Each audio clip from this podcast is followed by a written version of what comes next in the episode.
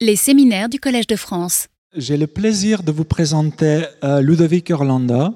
Ludovic Orlando, il est hum, directeur de recherche au CNRS, où il a créé il y a quelques années un centre d'études euh, de l'ADN ancien à Toulouse.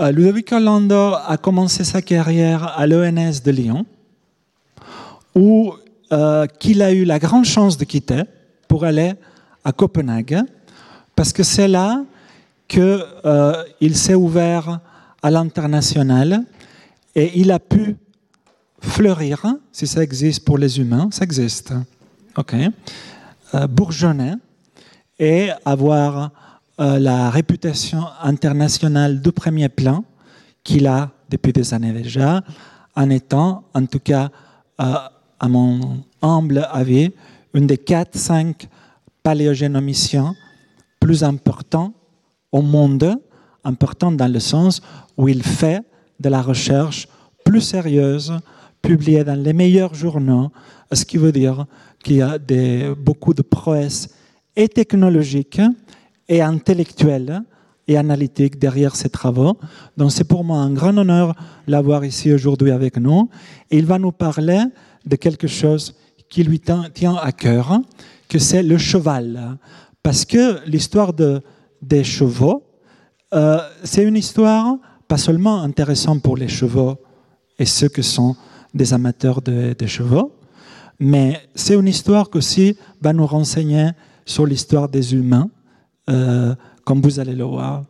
Et je vous conseille de lire son dernier livre, qui est extrêmement facile à lire, s'appelle La conquête du cheval, qu'il vient de publier chez Odile Jacob très récemment. Merci d'être là. Merci infiniment, Louis. J'imagine que vous m'entendez. Bonjour à toutes et bonjour à tous. Je suis ravi d'être parmi vous ce matin et d'avoir l'occasion, dans le cadre d'un cours sur l'histoire de l'humanité et la paléogénomique, de vous parler en fait de cette histoire-là, mais non pas par le prisme de l'ADN que l'on porte en nous euh, aujourd'hui, les humains, mais en fait par le prisme des variations génétiques euh, d'une des espèces qui a le plus influencé notre propre histoire, à savoir le cheval. Et ce que je vais faire avec vous aujourd'hui, c'est euh, le faire avec un ADN un petit peu particulier, vous allez le voir, l'ADN ancien, la paléogénomique. Donc c'est cet ADN qui est préservé dans les restes archéologiques et qui nous permet littéralement de faire des voyages dans le temps. Donc pour commencer, euh, je vous propose de faire un voyage dans le temps euh, finalement pas si loin de nous que cela. On est à Boston, on est en 1872, seconde moitié du 19e siècle, et Boston, comme toutes les grandes villes du monde occidental de l'époque, euh, Paris, Londres et les grandes capitales, euh, ce sont des euh, économies qui sont en fait construites à dos de cheval, littéralement. Les chevaux nous servaient à nous transporter, à transporter nos denrées, nous-mêmes à travers la ville, et les chevaux servaient également à tirer les camions de pompiers ainsi que les pompiers de l'époque, si bien que les chevaux étaient centraux au cœur de nos écosystèmes urbains de la fin du XIXe siècle, dans le monde le plus moderne qu'on pourrait s'imaginer. À peine un mois après euh, l'automne 1872, à Boston, la situation change du tout au tout, puisque euh, c'est à peu près un millier d'habitations qui périt dans les flammes ce soir-là, dans la nuit du 9 au 10 novembre 1872. La faute non pas seulement à pas de chance, la faute à euh, des chevaux qui sont euh, cloués en fait au sol et qui ne peuvent pas fournir l'ensemble des travaux que je viens de vous mentionner. Et en particulier, un épisode de grippe très sévère euh, a lieu à cette époque-là, à ce jour-là. Et même si seulement 2 à 3 des chevaux meurent de cette grippe à l'époque, les deux tiers sont en fait contaminés. Et un, cheval, grippé n'est pas un cheval qui peut euh, tirer les camions de pompiers, amener donc les pompiers sur le lieu des flammes, si bien que la ville périt. Ce que j'essaie de vous faire sentir ici, c'est à quel point hier, et non pas avant-hier ou dans un passé très très profond, le cheval a été central à la construction de nos mondes modernes. Et peut-être que des villes telles que celles que j'ai nommées ne seraient absolument pas celles que l'on connaît aujourd'hui sans l'héritage que l'on doit au cheval. Alors en fait, dans un passé un peu plus profond, le cheval nous a rendu toute une multitude de services. C'est pourquoi il m'intéresse au, premier titre. Parce qu'il va nous raconter des choses sur nous et notre propre histoire selon une perspective animale. Le cheval, par exemple, nous a permis, euh, dès lors qu'on a changé son attelage euh, au cours du, euh, du, Moyen Âge, en passant à des colliers d'épaule qui sont plus appropriés pour le cheval, eh bien, il nous a permis de labourer les champs deux fois plus vite et deux fois plus longtemps qu'avec les bœufs, par exemple. Donc vous imaginez que le cheval a eu un impact important sur notre capacité à récolter, tout simplement, et donc à nous pourvoir en des ressources qui sont très importantes.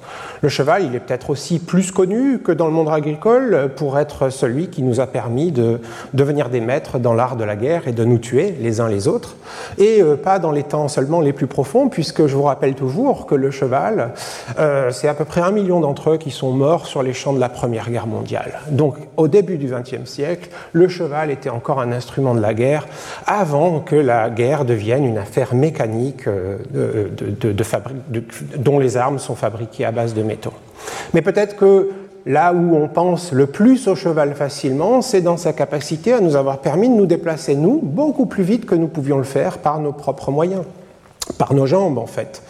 Si bien que dès lors qu'on a pu aller à dos de cheval, eh bien, le monde a semblé immédiatement plus petit. Euh, ce qui nous prenait peut-être des mois à parcourir euh, nous prenait plus alors que quelques semaines. Ce qui nous prenait quelques semaines ne prenait plus alors que des jours. Si bien que j'aime bien dire souvent que le cheval, c'est finalement le premier instrument de, de globalisation du monde, au sens où le monde et le pouls du monde économique, mais aussi des euh, liens entre les peuples, s'accélèrent comme jamais. Et euh, évidemment, à dos de cheval, ce ne sont pas que les humains qui naviguent, ce sont euh, leurs euh, pathogènes, ce sont leur culture, leur langue, leur religion, leurs objets. Donc vous imaginez à quel point l'après-cheval, le monde, une fois que l'on a le cheval, a changé.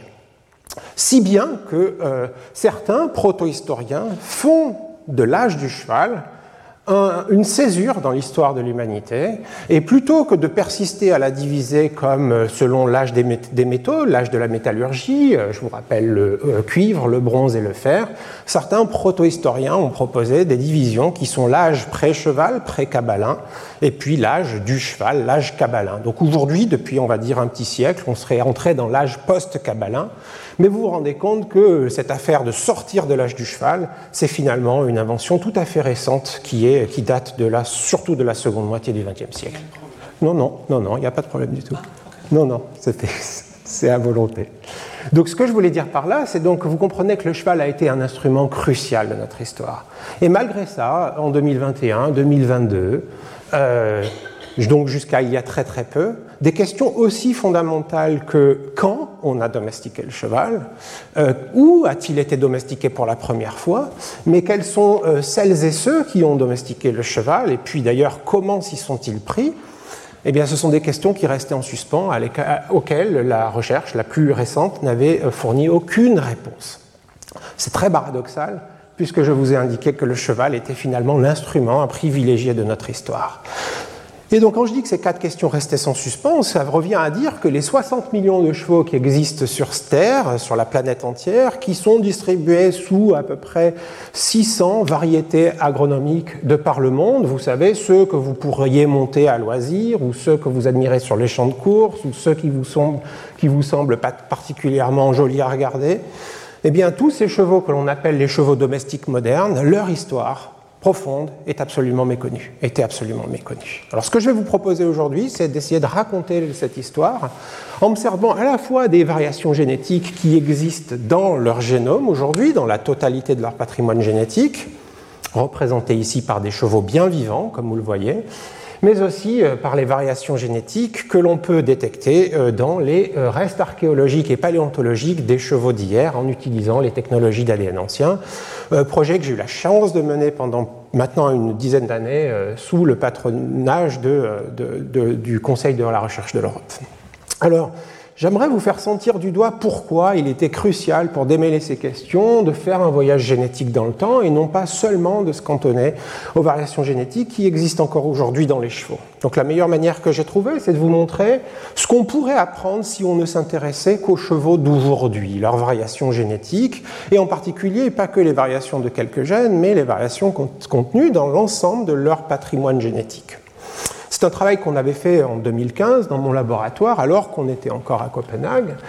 Et euh, ce qu'on s'est rendu compte, c'est que si vous séquencez les génomes de beaucoup de variétés modernes qui vivent encore aujourd'hui, que ce soit les pur sang anglais, que ce soit des chevaux orientaux arabes, que ce soit euh, des, euh, des, chevaux miniatures, plus petits encore que les poneys, et que vous les comparez à ceux qui étaient considérés jusqu'alors, mais j'y reviendrai par la suite, la dernière population des chevaux sauvages existants sur Terre, leur nom c'est le chevaux de, de eh bien, euh, ces variations génétiques, vous pouvez les euh, caler sur un modèle qui est le suivant, à savoir que ces deux lignées génétiques, ceux auraient commencé à se séparer il y a environ 35 000 ans de cela, et se seraient complètement séparés définitivement à l'issue du dernier grand maximum glaciaire qui, euh, pour ce qui est de l'Europe occidentale, a fini aux alentours d'il y a 19 000 ans de cela. Et depuis, leur histoire n'est qu'une histoire de divergence, les uns ignorent les autres réciproquement, sauf à compter du XXe siècle, puisque les chevaux de Przewalski ont été attrapés et ramenés dans des eaux en captivité, et euh, dans l'histoire de leur captivité aux zoos, certains, certaines ont pu avoir l'occasion de se mélanger avec les chevaux domestiques qui étaient préservés dans les mêmes, dans les mêmes eaux. Alors si j'insiste sur ce, sur ce plan, ce n'est pas seulement pour vous donner un contexte général, mais c'est pour insister sur ce temps-là. La divergence remonte à 19 000 ans, comme vous le voyez. Et donc, si on essaie de se servir des variations génétiques de ce que l'on considérait comme le seul cheval sauvage, donc jamais domestiqué sur Terre, pour identifier les variants génétiques qui seraient caractéristiques de ceux qu'on aurait euh, euh, réussi à domestiquer, eh bien on est beaucoup trop loin, puisqu'il n'y a de 19 000 ans, aucun grand herbivore sur Terre n'a été domestiqué. La vache n'est domestiquée qu'aux alentours de 9 000 ans, le cochon dans le millénaire qui suit, etc. Donc ça veut dire que cette comparaison génétique, elle ne nous renseigne pas sur cet élément clé qui a eu lieu uniquement le long de cette branche et qui a donné naissance à la diversité domestique des chevaux que l'on connaît aujourd'hui sur Terre. Voilà pourquoi il faut voyager dans le temps et remonter le temps le long de cette branche, puisque en restant au temps contemporain d'aujourd'hui, la comparaison euh, nous, rend une réponse à la question impossible. Alors évidemment, il y a bien d'autres raisons euh, que j'aimerais vous faire toucher du doigt seulement, sans entrer trop dans les détails techniques, pour avoir fait ce voyage dans le temps le long de cette branche.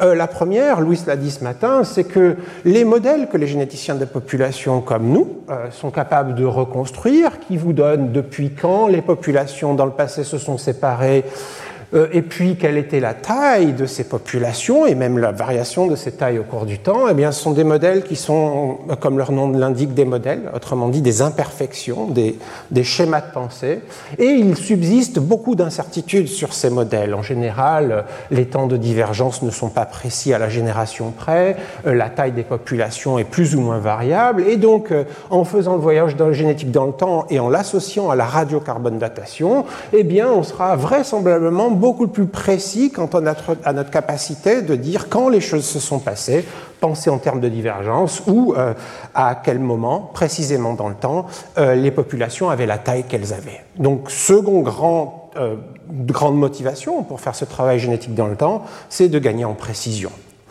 Troisième raison, en fait, selon moi, c'est que si maintenant vous pensez non pas aux variations globales génétiques dans les populations actuelles, mais plutôt dans les, variations régionales, j'ai ici représenté schématiquement quatre régions du monde théoriques, si vous regardez la structuration de ces populations actuelles en fonction de leurs variants génétiques, des variants génétiques qu'elles portent, la structure que vous observez aujourd'hui, en particulier dans le monde des animaux domestiques, il y a fort à parier qu'elle ne vous dit rien sur la structuration d'hier.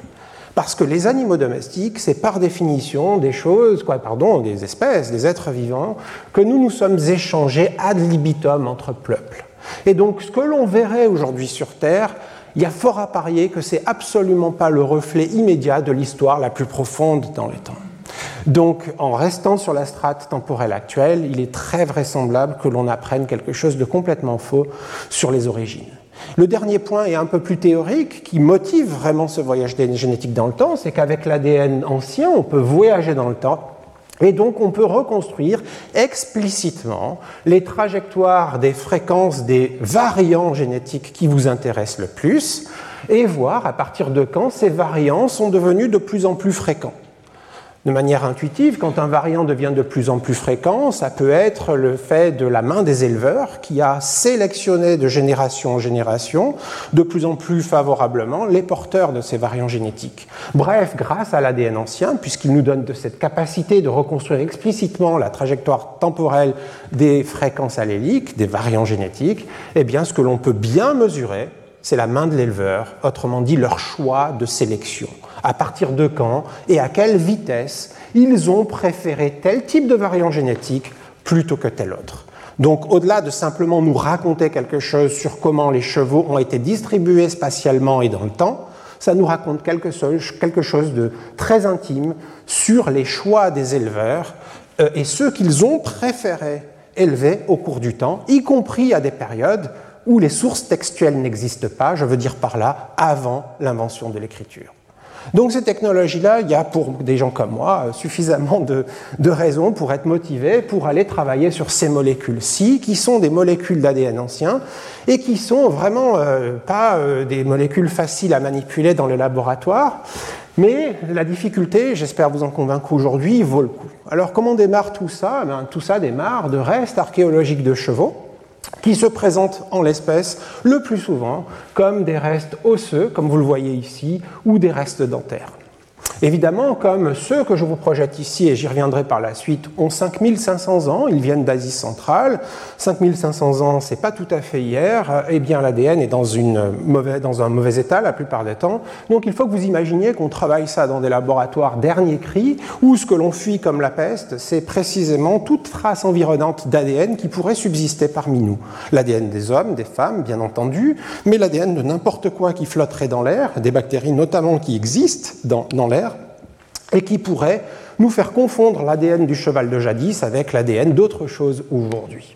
Et c'est ce genre de laboratoire qu'on a eu le plaisir de pouvoir fonder euh, au Centre d'anthropobiologie et génomique de Toulouse, le CAGT, depuis euh, l'année 2020 précisément. La bonne nouvelle que j'ai pour vous, c'est que à partir de seulement une centaine de milligrammes d'os ou de dents, on est capable de retrouver suffisamment d'ADN dans la plupart du temps pour euh, pouvoir le manipuler et l'amplifier par une technologie que vous connaissez au moins depuis Covid, qu'on appelle la PCR, qui permet de multiplier ad libitum toute copie d'ADN que l'on aurait par ailleurs, et eh bien d'en obtenir suffisamment pour le placer sur des séquenceurs de très très haut débit, qui sont les séquenceurs les plus puissants euh, existants actuellement sur la planète. Pour vous donner une idée, ce sont des séquenceurs qui sont capables de séquencer euh, de l'ordre de 10 milliards de séquences d'ADN chaque nuit, d'une certaine manière. Donc on est doté d'une technologie à la fois sensible pour remonter dans le temps et d'une puissance de frappe par séquençage qui nous permet de générer beaucoup de séquences. Mais les séquenceurs font le travail qu'on leur demande, c'est-à-dire séquencer les molécules d'ADN que l'on a réussi à extraire. Et donc il faut que vous imaginiez que le travail ne s'arrête pas là, puisque les séquences vous sont données de manière complètement aléatoire par les séquençages. Et donc un peu à la manière d'un puzzle, ce qu'il va falloir faire ensuite, c'est remettre de l'ordre dans tout ça pour essayer de reconstruire et d'identifier les vrais variants génétiques de nos chevaux du passé. Et ça, on le fait en s'aidant de modèles. C'est la plus simple solution qu'on ait jamais trouvée. Et le modèle, en l'occurrence, qui nous permet de replacer au bon endroit l'ensemble des séquences que l'on génère, eh bien, c'est ce que vous voyez ici en haut, tout en blanc. C'est ce que l'on appelle un génome de référence, ici pour les chevaux. C'est un génome sur lequel la communauté scientifique s'est mise d'accord de le considérer toujours comme littéralement l'étalon euh, de, ce genre d'études. Et une fois que vous avez tout réordonné, eh bien, euh, vous pouvez, euh, le long des colonnes, essayer d'identifier où l'une des quatre lettres de l'ADN variera à l'intérieur de cet individu. Et c'est ce genre de variant qui vous donne énormément d'informations. Alors, sans vouloir être ni trop technique ni trop pédant, je voudrais juste vous donner une idée de grandeur de la puissance informative de cela. Le génome du cheval, il est un peu plus court, le génome de référence du cheval, il est un peu plus court que le génome humain. C'est de l'ordre de 2 milliards et demi de ces quatre lettres de l'ADN dont je parle, le C, le A, le G et le T. Et pour vous rendre compte que 2 milliards et demi de lettres, c'est beaucoup, même dans un alphabet à quatre lettres, il faut toujours que vous vous souveniez que euh, l'œuvre intégrale de Marcel Proust, la recherche, ce ne sont que jamais que 10 millions de lettres. Donc d'une certaine manière, dans chacun des génomes de chevaux que l'on regarde, on a 250 fois l'œuvre de Proust. Or, l'œuvre de Proust en soi nous raconte énormément d'histoires et très riche en informations, si bien vous touchez là du doigt une chose capitale, c'est que chaque génome porte en son sein une quantité d'informations redoutable. La seconde bonne nouvelle, je vous ai dit que j'en avais une tout à l'heure, la seconde, c'est que ce voyage génétique dans le temps, ben, il est possible de le faire sur des chevaux qui n'ont pas que quelques siècles, voire quelques milliers d'années, puisque mon laboratoire a réussi dès 2013 à séquencer un cheval dont les restes fossiles ont été préservés dans le Yukon canadien, dans des sols qui ne euh, décongèlent jamais, des pergélisols, et la date de ces vestiges était d'au moins d'environ 700 000 ans, on va dire. Donc 700 000 ans, c'est bien avant même que l'humanité moderne existe. C'est donc bien un outil qui va nous permettre de comprendre l'histoire de notre humanité, puisque dans des espaces de temps beaucoup plus raisonnables que celui-là. Alors, une des premières choses qu'on a faites et qu'on a vraiment voulu euh, euh, euh, adresser en, employant ces technologies, c'est d'essayer de trouver où était situé le berceau de la domestication des chevaux. Vous vous souvenez, le où, le quand, le comment et le qui.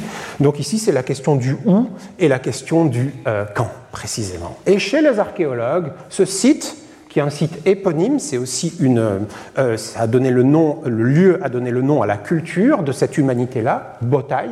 C'est un site que les archéologues ont dans la ligne de mire depuis très longtemps. C'est un site qui est situé en Asie centrale, à 250 km au nord-ouest d'Astana, euh, de Nur-Sultan, devrais-je dire, la capitale du Kazakhstan aujourd'hui, et qui est daté aux environs de 5500 ans.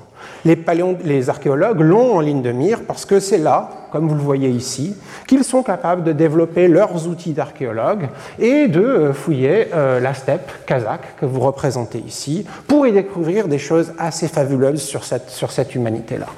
En particulier, vous remarquerez peut-être qu'il y a des endroits où l'herbe est un petit peu plus verte qu'à côté, euh, sur cette photo que j'ai prise moi-même en 2016.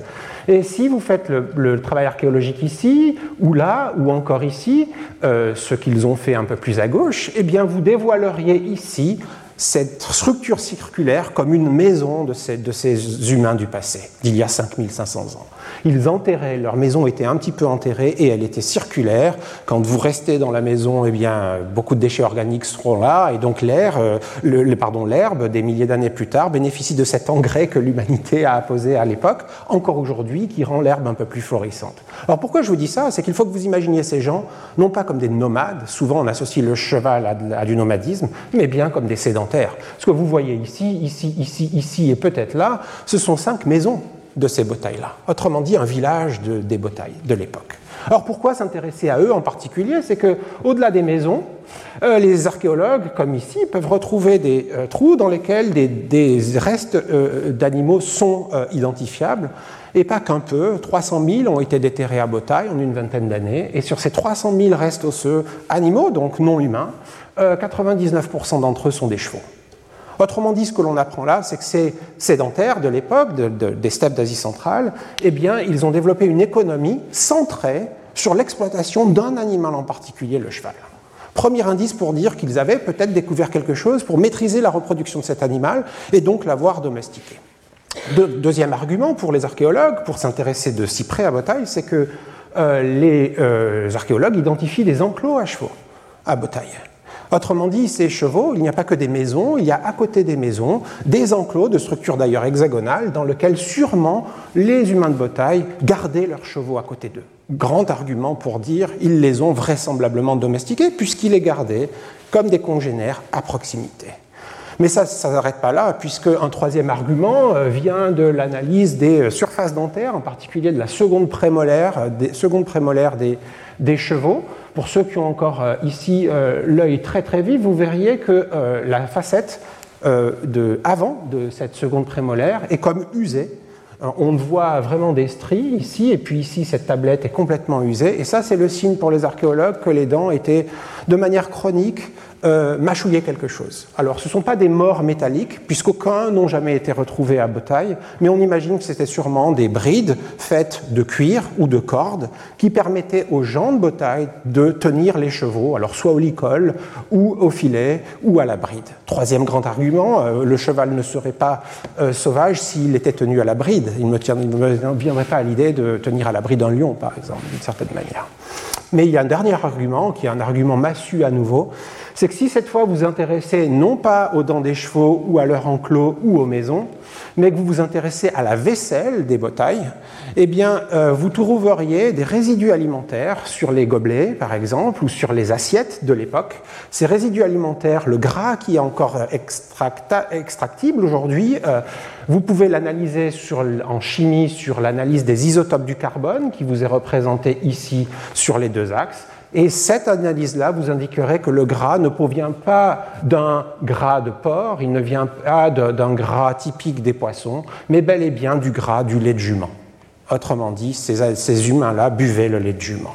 Ce qui veut dire que peut-être qu'en se rendant à Botaille, puisqu'ils parquaient leurs chevaux, puisqu'ils les reproduisaient par centaines, puisqu'ils buvaient leur lait, puisqu'ils les gardaient dans un enclos, peut-être qu'on pourrait trouver l'ancêtre de tous nos chevaux domestiques. Donc on s'est rendu à Botaille évidemment pour séquencer 25 génomes de chevaux anciens, donc de chevaux qui ont 5500 ans, 5000 à 5500 ans, et pour placer le tout dans une comparaison qui nous aurait permis de suivre les modifications des chevaux domestiques après Botaille. On a séquencé une centaine, ici figurées en orange, d'autres vestiges archéologiques de chevaux, datés, c'est très important pour la suite, des 4200 dernières années.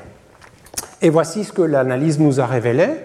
Euh, et je représenterai d'ailleurs à partir de cette diapositive et tout dans la suite de, cette présentation euh, les chevaux de Przewalski qu'on a vus au départ comme des chevaux verts en couleur verte, les chevaux domestiques d'aujourd'hui en couleur plutôt orange foncé rouge et les chevaux domestiques des 4200 dernières années en orange. Alors vous voyez que Botaille, dans notre analyse, les données génétiques nous le placent comme l'ancêtre direct des chevaux de Przewalski aujourd'hui et absolument pas comme l'ancêtre direct des chevaux domestiques d'aujourd'hui. Ça, ça a une implication majeure, c'est que l'ancêtre domestiqué des chevaux à botaille, ce n'est pas l'ancêtre de nos chevaux modernes domestiques, mais bel et bien l'ancêtre de ce que l'on considérait avant ce travail comme le seul représentant des chevaux sauvages encore vivants sur Terre. Donc vous voyez comment les apparences sont trompeuses sans l'ADN ancien. Ce qui est en fait le dernier survivant de la première domestication des chevaux, on le prenait pour un cheval complètement non anthropisé, qui n'avait jamais été exposé à l'homme. Donc le corollaire de ce que je viens de vous dire, c'est que certes les chevaux ont été domestiqués à taille, mais euh, il y a environ 5000 ans, cette lignée domestique elle a perdu son association avec l'homme. Et donc le cheval est retourné comme à l'estage sauvage. Il est devenu, et je m'excuse pour le terme puisqu'il est emprunté à l'histoire coloniale, il est devenu un cheval marron. C'est un événement de marronnage qui a permis aux chevaux de retourner à l'état sauvage. Donc il faut voir le cheval de Przewalski non pas comme un cheval euh, sauvage vraiment, mais comme un cheval de marronnage d'une certaine manière. Donc la première euh, étape de domestication, le premier processus de domestication, eh bien, il a, comme qui dirait, euh, avorté d'une certaine manière, puisque les chevaux qui en descendent, on a cessé de les utiliser dans un contexte domestique. Et donc la troisième grande conséquence de ce travail, c'est que les chevaux domestiques d'aujourd'hui, ceux qu'on admire aujourd'hui de par le monde, souvenez-vous les 60 millions dont je parlais, euh, qui forment 600 euh, différentes variétés euh, agronomiques, eh bien ça veut dire qu'il faut trouver leur origine ailleurs qu'à Botaille. Autrement dit, quelque part ailleurs qu'à Botaille, un second événement de domestication du cheval a eu lieu, c'est pourquoi on a décidé dans mon laboratoire de l'appeler DOM2 pour seconde domestication, si vous voulez. Et euh, ce second événement de domestication, on a appris que vraisemblablement il a eu lieu au plus tard, il y a 4200 ans, puisque les premiers vestiges archéologiques que l'on retrouve comme issus de cette lignée sont datés au carbone 14 par, euh, à 4200 ans tout au plus. Donc on sait bien que entre 5000 ans et 4200 ans, il y a eu un changement de domestication d'une première lignée génétique domestique à une seconde. Ça répond donc à la question du temps, euh, mais il va falloir trouver où s'est produit ce changement-là. Alors je voudrais ajouter une dernière chose, c'est que cette seconde domestication s'est faite génétiquement, quasiment en indépendance de la première, puisqu'on est capable, avec les variants génétiques, d'estimer les flux de gènes d'une lignée à l'autre. Eh bien, le seul flux de gènes qu'on a été capable de repérer dans notre jeu de données, c'est un flux de gènes d'à peu près 2 à 3% de variants génétiques qui circulent de la première à la seconde. Autrement dit, 97% de ce qui constitue la composition génétique des chevaux domestiques aujourd'hui reste à expliquer elle ne peut pas s'expliquer par Botaille. Donc on a répondu au camp entre 5000 et 4002 ans de cela. Mais on n'a pas du tout répondu au où. Donc, puisque j'espère vous avoir euh, euh, expliqué suffisamment le principe, la seconde étape de notre travail, c'est de se dire pourquoi se cantonner à Botaille et pourquoi ne pas être exhaustif à l'échelle de l'Eurasie. Et on a, euh, il y a maintenant deux ans de ça, publié cette étude qui se base sur 264 génomes anciens complets de chevaux séquencés à travers l'Eurasie. Et vous vous rendez compte peut-être, l'âge ici au carbone 14 vous est donné sur l'axe vertical, qu'on a fait un énorme effort pour séquencer autour de cette période des 4200 à 5000 ans dont je parlais, puisque c'est là que tout se jouait. Et alors, c'est évidemment complexe d'entrer dans le détail de tout ça, donc j'ai choisi de vous le résumer par des couleurs, comme l'a fait Louis euh, précédemment. Vous vous souvenez de ces graphies d'agnissure, où chaque couleur va représenter une grande composante génétique caractéristique, disons, de population ancestrale. Et donc, j'ai choisi ici de vous représenter comment les différentes couleurs, donc comment les populations génétiques se structurent à une époque qui précède il y a 4200 ans. Donc il y a 4200 ans, 5000 ans, 6000 ans, et etc. dans notre, dans notre jeu de données. Et ce qui doit vous euh, frapper tout de suite, c'est qu'il semble que les différentes couleurs, donc les différentes compositions génétiques, changent en fonction de la grande région que vous regardez. Par exemple, à Botaille, vous voyez cette couleur verte, je garde le vert, je vous disais, eh bien, elle semble dominer, c'est ce qu'on avait vu sur les diapositives précédentes, mais par exemple, ici, dans ce qui est devenu la France depuis, eh bien, une couleur bleue euh, domine. Ça, ça a l'air de rien, mais ça vous dit par exemple que les chevaux que les Gravétiens ont dessinés à Chauvet, par exemple, hein, Chauvet-Pont d'Arc, bien que dans le panneau euh, des chevaux, c'est le nom, le panneau des chevaux de la grotte Chauvet, bien que leur apparence, par exemple leur crinière érectile, fait penser comme deux gouttes d'eau aux chevaux de Przewalski qui vivent encore aujourd'hui, notamment en Mongolie, et euh, dans le territoire euh, original de Botaille, eh bien ces deux chevaux n'ont rien à voir génétiquement. Donc vous voyez comment les gènes vous permettent d'objectiver votre regard et de vous raconter la véritable structuration de ces, de ces lignées de chevaux euh, en, se basant, en se basant pardon, sur beaucoup de données, je disais 250 fois l'œuvre de Proust à chaque fois, euh, qui vous permettent de voir ce que vos yeux n'auraient pas vu, l'esthétique n'aurait pas vu. Alors cette carte, euh, je crois maintenant que vous avez vu qu'il y a des particularismes régionaux. En Asie centrale, le vert domine, en Europe de l'Ouest, le bleu domine, peut-être qu'en Sibérie orientale, le bleu plus foncé domine. L'intuition que vous devez avoir, donc, c'est que si les couleurs ne se sont pas à ce point mélangées, c'est que des chevaux naissaient plus ou moins, euh, naissaient, vivaient et mouraient au même endroit, en fait. Si bien qu'ils ne se mélangeaient pas à des grandes échelles géographiques, sans quoi le vert aurait dû apparaître jusqu'à l'Europe de l'Ouest, d'une certaine manière. Donc ça veut dire que, contrairement au lieu commun, bien que le cheval soit devenu, du fait de notre histoire, l'instrument par excellence de euh, la vitesse et du voyage, eh bien le cheval, à l'état naturel, quand il est sauvage, c'est un casanier. Il reste là où il naît, il meurt là où il est né. Et donc, pour vérifier ça, les généticiens des populations comme nous, on est capable d'essayer de quantifier les variations génétiques spatialement et de les ramener euh, par des, ici par des rubans d'une couleur plutôt foncée dans les bleus ou plutôt foncée dans les marrons, à des estimations du niveau des migrations entre ces populations-là.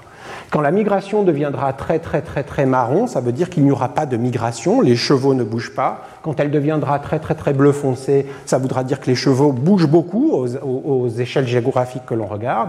Eh bien, ce que vous voyez, c'est que dans l'essentiel de l'Eurasie, avant il y a 4200 ans, donc du temps de Botaille, mais pas seulement, les chevaux restaient là où ils étaient. Il n'y avait absolument pas de migration. Et ça, c'est très important par la suite, puisque si vous regardez ce qui se passe à partir de 4200 ans, la situation change du tout au tout. Le monde devient un monde de migration à l'échelle de l'Eurasie, et une dominante génétique, qui est de couleur orange, qui était confinée précédemment dans un territoire précis, cette composante génétique devient mondiale, devient pan-eurasiatique. C'est bien le signe qu'à partir de 4200 ans, la main de l'homme a changé la distribution naturelle des chevaux en reproduisant un cheval d'un nouveau type génétique, ici représenté par la couleur orange, jusqu'à le rendre quasiment universel. Ce qui veut dire de fait que l'ensemble des manières d'avoir été cheval avant 4200 ans a quasiment été éradiqué à l'issue de cela, puisqu'un type génétique de cheval a finalement fini par dominer l'ensemble du vieux monde. Alors, quand on a des, cartographies comme ça, et ça a été une chance dans ce travail, quand le monde d'avant l'humain d'une certaine manière, était si structuré du point de vue des chevaux, eh bien, on peut entraîner des euh, modèles d'intelligence artificielle pour comprendre les variations génétiques fines qui sont responsables de cette cartographie. Ce que l'on a fait. Et une fois que les modèles d'intelligence artificielle ont été entraînés, eh bien, on a pu prendre tous les chevaux qui existent depuis 4200 ans sur Terre, on en a séquencé plusieurs centaines, je vous disais, et on peut demander une question très simple à l'intelligence artificielle, c'est de nous prédire où vivaient leurs ancêtres. Autrement dit, de répondre à la question du où, d'où viennent leurs ancêtres génétiques. Et voici la carte cumulée de la prédiction géographique de où vivait l'ancêtre de tous les chevaux domestiques qu'on connaît sur la surface de la planète depuis 4200 ans. Il venait de cette région de la basse Volga euh, et du Don, qui est un affluent de la Volga, au nord du Caucase, au nord-ouest de la Caspienne, il y a 4200 ans de cela. Donc par ce travail, on a évidemment répondu à la question du où, donc on a répondu quand euh, Il y a 4200 ans environ, on a répondu au où. Mais évidemment, il nous reste les autres questions. Il nous reste le qui, par exemple. Quels étaient celles et ceux qui ont réussi à faire ça dans ce territoire du monde? Alors pour avancer un petit peu, je suis obligé d'introduire un terme un petit peu technique, mais ce sera peut-être le seul dans la suite. C'est le terme de C-ponte, pour euh, euh, euh, steppe pontique en fait. Hein, donc ce sont les populations qui sont le plus proches dans nos modèles des populations domestiques de chevaux modernes, les DOM2 que je présentais avant. Donc dans cet arbre phylogénétique, vous voyez que ce sont les plus proches parents des domestiques. Dans, cette, euh, euh, euh, dans ce graphique de, de, de, de, représentation des affinités génétiques entre les chevaux, où deux points seront d'autant plus proches dans le graphique qui sont proches génétiquement, eh bien vous voyez que les sépontes sont quasiment superposés avec les chevaux domestiques, qu'ils soient anciens, jusqu'à 4200 ans, ou qu'ils soient modernes, ici mode pour moderne. Donc on va s'intéresser à finalement euh, où vivaient celles et ceux qui euh, travaillaient ou qui coexistaient avec les plus proches ancêtres génétiques de tous les dom de tous les chevaux domestiques modernes depuis 4200 ans. Et la, la, leçon est assez importante de mon point de vue. Ce sont ces trois peuples, là, dans le bassin de la basse Volga et du Don, au nord du Caucase, comme vous le voyez, la Caspienne est située ici. Eh bien, ce sont trois peuples qui ont donné ces trois chevaux qui ont euh, été les ancêtres directs des euh, chevaux domestiques. Et ce qui m'importe beaucoup, c'est que ces trois peuples, ils sont associés à trois cultures matérielles différentes. Si vous regardez non plus les chevaux, mais les céramiques de ces gens-là, leur mode de vie, la manière avec laquelle ils enterraient leurs morts, vous leur donnez des noms différents. La culture Potalvka, la culture Yamnaya, euh, dont Louis a parlé ce matin et la semaine dernière, si j'ai bien compris, ainsi que la, culture des steppes Maikop. Donc ce qui va m'intéresser, c'est de me focaliser avec vous sur les Yamnaya, mais avant de, poursuivre, je m'empresse de vous dire donc que culturellement, l'invention du cheval moderne, ce n'est pas l'apanage d'une seule culture. Il y a une diversité de cultures dans un territoire donné, à la même époque, qui a commencé à interagir avec le cheval jusqu'à ingénierer ce nouveau variant euh, euh, génétique dont je parlais, les DOM2.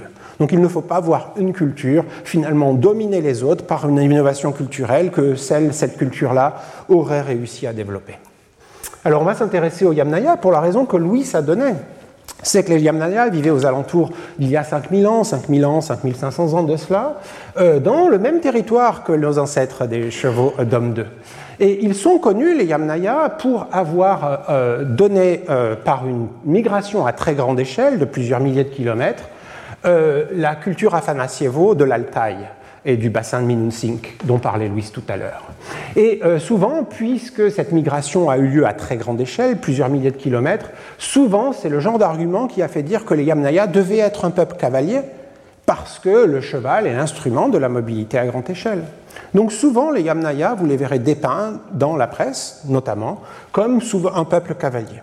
D'ailleurs, le fond génétique Yamnaya, euh, on le voit arriver en Europe et se mélanger avec le Fonds commun européen de l'époque, euh, il y a 4700 ans, dans les humains qui, ont formé la culture dite de la céramique cordée, datée en Allemagne et en Pologne il y a environ 4700 ans de cela.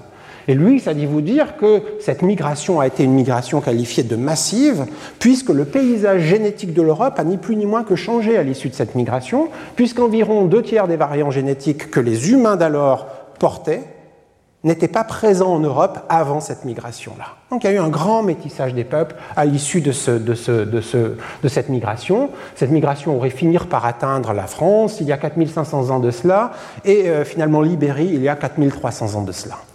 Donc ce qui va m'intéresser, c'est parce que la migration a eu lieu ici aussi vers l'ouest à très très grande échelle. Souvent, les Yamnaya euh, sont dépeints comme un peuple cavalier aussi dans ce côté-là du monde, puisque quoi de mieux qu'un cheval pour finalement euh, euh, se, se, mouvoir à de si grandes échelles, mais aussi peut-être pour dominer les peuples que l'on rencontre en, chemin euh, jusqu'à imposer nos, systèmes de, reproduction à eux, ce qui pourrait expliquer euh, les deux tiers de variants génétiques que euh, portent les Européens à partir de la culture de la céramique cordée.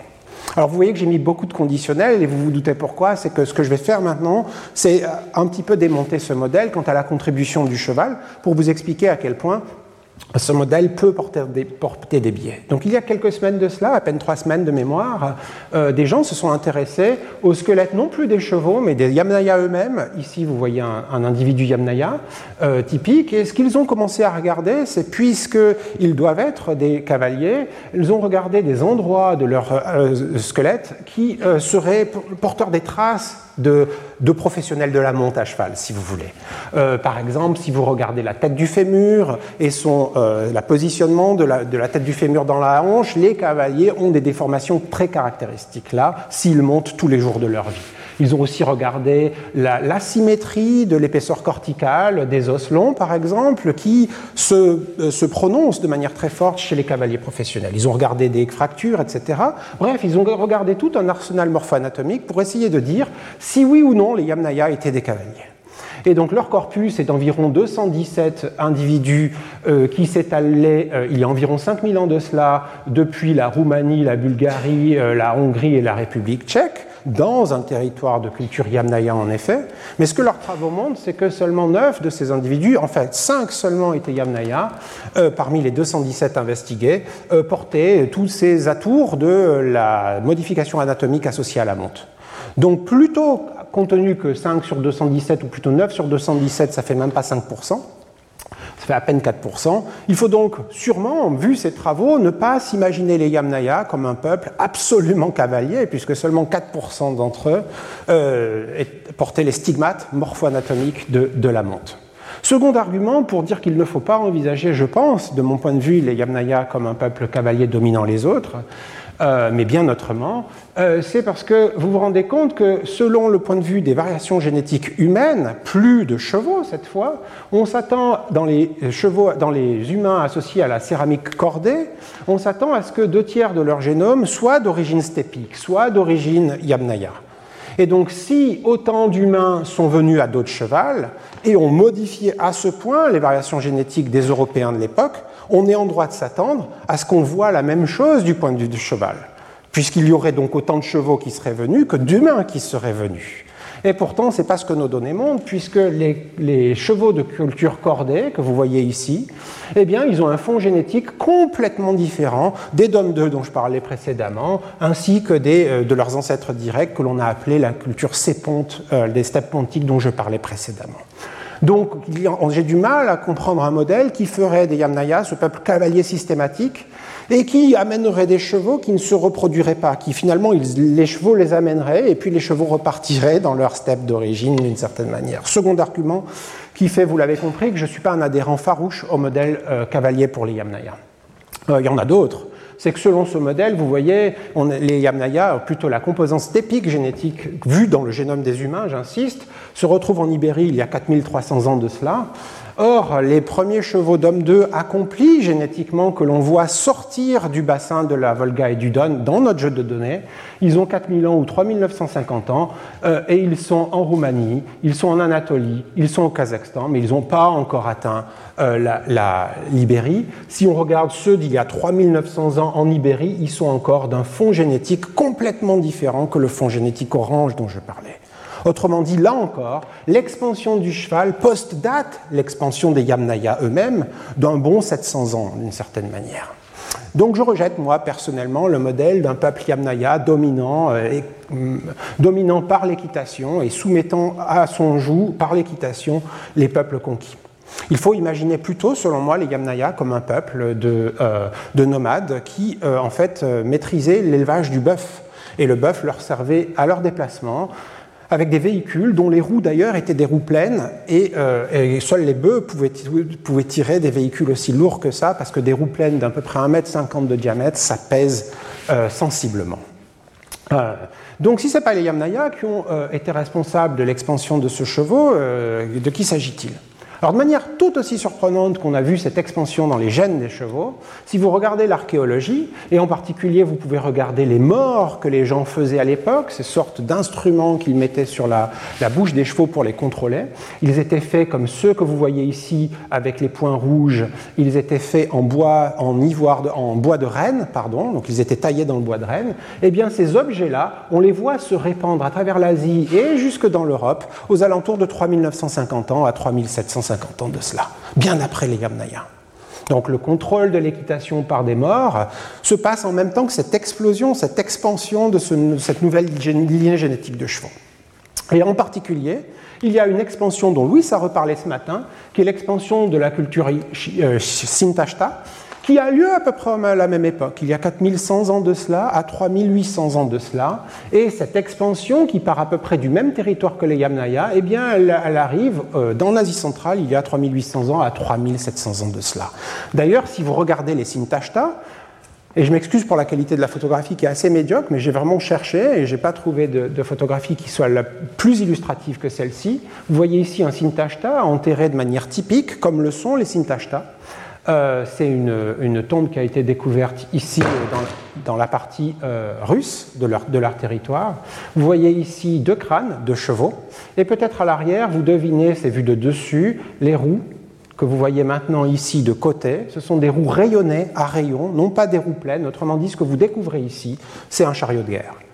L'individu est enterré en même temps que les deux chevaux qui tiraient son char de guerre.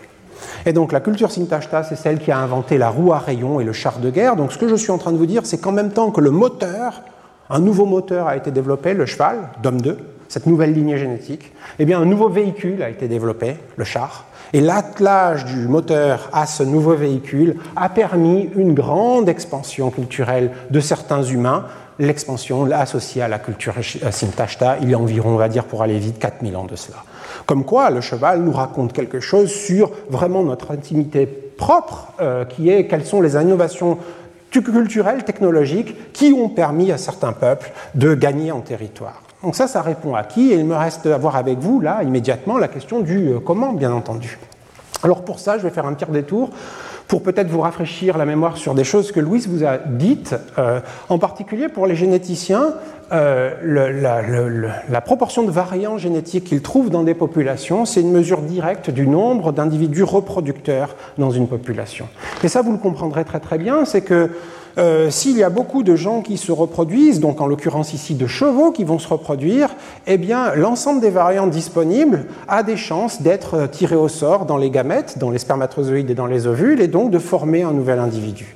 Mais si la population se réduit comme peau de chagrin, imaginez que vous auriez une pièce et que vous ne tiriez la pièce à pile ou face qu'une fois, bien que la pièce ait deux faces, vous ne verriez jamais qu'une des deux faces. Ce qui veut dire que les deux faces, les deux variants qui existaient, eh il y a des chances, par le simple fait du hasard, si vous n'êtes pas nombreux, que vous perdiez l'un de ces variants. Autrement dit, la proportion de variants qu'on a, c'est une mesure directe du nombre de reproducteurs. Et la chance qu'on a, c'est qu'avec l'ADN ancien, on voyage dans le temps. Donc on va peut-être pouvoir, grâce à ça, voir les variations euh, temporelles de la taille démographique des populations à mesure que euh, des événements se passent, qu'ils soient culturels, épidémiologiques euh, ou que sais-je encore. C'est un travail qu'on a fait dans le laboratoire. On s'est intéressé aux milliers d'années qui précèdent la culture Sintashta, dont je viens de parler. Donc ici, c'est le temps sur l'axe des abscisses il vous est donné ici en année. Et ce qu'on vient de montrer, c'est que la population qui donne naissance aux, chevaux de ce nouveau type, les DOM 2, eh bien, elle est passée par un effondrement démographique très drastique il y a 4100 ans de cela à 4500 ans de cela environ. Et cet effondrement démographique, c'est le moment où les éleveurs de l'époque, ces proto-éleveurs, ont finalement sélectionné quelques poignées de chevaux pour ne faire les reproduire que les uns avec les autres. Une fois qu'ils ont réussi ce travail, eh bien, ça a été le matériau de choix pour faire une expansion démographique sans précédent, quasiment verticale, vous le voyez, où en à peine quelques dizaines d'années, même pas un siècle, eh bien, les, les chevaux ont pu être produits dans un contrôle parfait de leur reproduction pour devenir le phénomène global dont je parlais précédemment. Donc évidemment, cette période de 4100 à 4500 ans, et j'enfonce le clou une dernière fois, elle post-date les Yamnaya. Donc de fait, ce contrôle de la reproduction des chevaux, les Yamnaya n'ont pas pu le faire puisque ça a eu lieu après leur propre existence. Donc quand on voit ça, ben, on se dit quel est le type de chevaux euh, qu'ils ont pu produire? On l'a appelé Dom 2 depuis le départ, mais il y a quand même des différences fondamentales entre un cheval pur sang anglais et un, un poney Shetland. Donc on va se poser la question de qu'est-ce qui a fait le succès de ces chevaux à cette époque? Quel type biologique En existe-t-il existe un d'ailleurs? Quel type génétique ont-ils inventé ces gens-là? Et pour ça, on a fait quelque chose de très très simple dans le laboratoire. On s'est dit, mettons tous les DOM 2, donc ces chevaux qui ont eu le succès qu'on connaît jusqu'à aujourd'hui, dans un sac, et mettons tous les autres, ceux que les DOM 2 ont fini par remplacer, dans un autre sac, et on pose une question très simple, c'est que le long des 31 chromosomes, oui, le cheval, pardon, a 31 chromosomes non sexuels, les humains en ont 22 de chromosomes non sexuels, donc ils ont un peu plus de chromosomes que nous pour un génome un petit peu plus petit.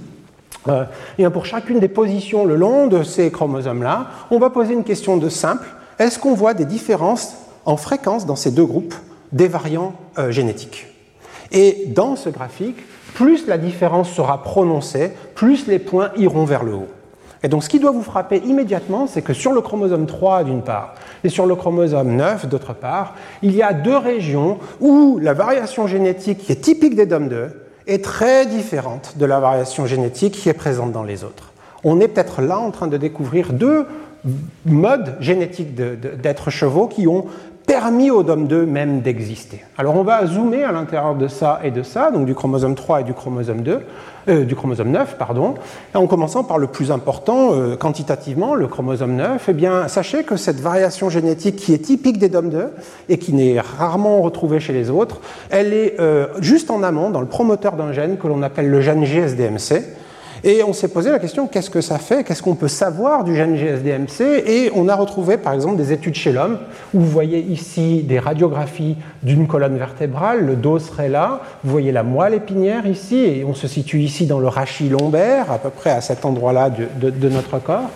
Eh bien, des études médicales chez les humains aujourd'hui ont montré qu'un groupe qui porterait certains variants de ce gène GSDMC, donc chez les humains, à la fois en Asie et en Europe, eh bien, ils exprimeraient ce gène plus, ça a été mesuré ici, et ce serait associé à un phénotype qui est appelé le syndrome de sténose spinale lombaire. Et ce phénotype, vous le voyez, si cette fois je regarde la colonne vertébrale non plus en long où le haut est ici et le bas est là, mais en section transversale, donc vous voyez ici une sorte de cercle qui serait ici en fait, eh bien vous voyez que la moelle épinière est comme comprimée chez ces individus alors qu'elle ne l'est pas et qu'elle est tout à fait normale chez des individus qui ne portent pas ces variants génétiques du gène GSDMC. En fait, chez ce dernier groupe qui exprime plus GSDMC et qui a des variants particuliers de GSDMC chez les humains, eh bien, la moelle épinière est à ce point comprimée, déformée, que la locomotion devient absolument pénible, voire impossible, puisqu'à chaque pas qu'ils tenteraient de faire, ces gens-là, ils ressentiraient comme des sciatiques insupportables. Autrement dit, ce que l'on apprend là, c'est que le gène GSDMC, dans son mécanisme biologique, c'est un gène qui intervient dans la locomotion et dans notre capacité à développer une anatomie dorsale qui est compatible avec la locomotion. Donc on pense que nous, que les euh, et leurs ancêtres directs, les sépontes, ont fait un travail de sélection génétique de variants de ce gène qui a donné au cheval à l'époque une meilleure anatomie compatible avec leur expansion future que l'on a vu se faire à l'échelle de l'Eurasie globale. Donc, premier verrou génétique qu'ils ont réussi à développer, à débloquer, pardon, ces éleveurs, c'est celui d'une anatomie compatible avec la locomotion. C'est finalement trivial, mais c'est la démonstration par la génétique, si je puis dire. Le second, je vous disais qu'il y en avait deux, c'est sur le chromosome 3. Il est au cœur, non plus en amont, mais au cœur d'un autre gène qui s'appelle le gène ZFPM1, peu importe pour le détail. Et lui, on a appris des choses, non pas sur des travaux directs chez les chevaux, mais euh, chez la souris. Typiquement en soumettant les souris au test classique d'anxiété, qui est dit du labyrinthe surélevé, vous voyez, vous placez des souris euh, dans un labyrinthe qui est simple, qui est une croix, où simplement à droite et à gauche, elle a des, euh, des, pièces euh, bornées, murées, si vous voulez, et par contre, derrière et devant elle, elle a des, sortes de plongeoires non protégés. Eh bien, une caméra va mesurer le temps effectif que passe la souris dans certains types de compartiments, ceux qui sont ouverts ou ceux qui sont formés, fermés. Et évidemment, euh, quand une souris est très anxieuse, on va mesurer qu'elle passe moins de temps sur le plongeoir que dans des endroits confinés où elle se sentirait comportement euh, protégée d'une certaine manière. C'est ce que vous montrent ces graphiques-là, où les deux couleurs sont des souris complètement normales de laboratoire, dites de contrôle, et les souris qui sont représentées en, en rose clair ici sont des souris où le gène ZFPM1 a été inactivé complètement détruit par génie génétique, vous vous rendez compte tout de suite qu'à la fois les mâles et les femelles, dès lors qu'on modifie ce gène, eh bien, elles passent beaucoup moins de temps sur les plongeoires. Autrement dit, ces souris se comportent comme si elles étaient beaucoup plus anxieuses que des souris normales. On peut les soumettre d'ailleurs à un autre test qui est dit de la reconnaissance d'un objet nouveau, où vous voyez, vous mettez des souris en cage euh, pendant 24 heures. Au bout de 24 heures, vous mettez deux objets qui sont figurés ici en blanc, et la caméra qu'on a vue tout à l'heure va mesurer exactement le temps passé à, euh, à côté de chacun des deux objets.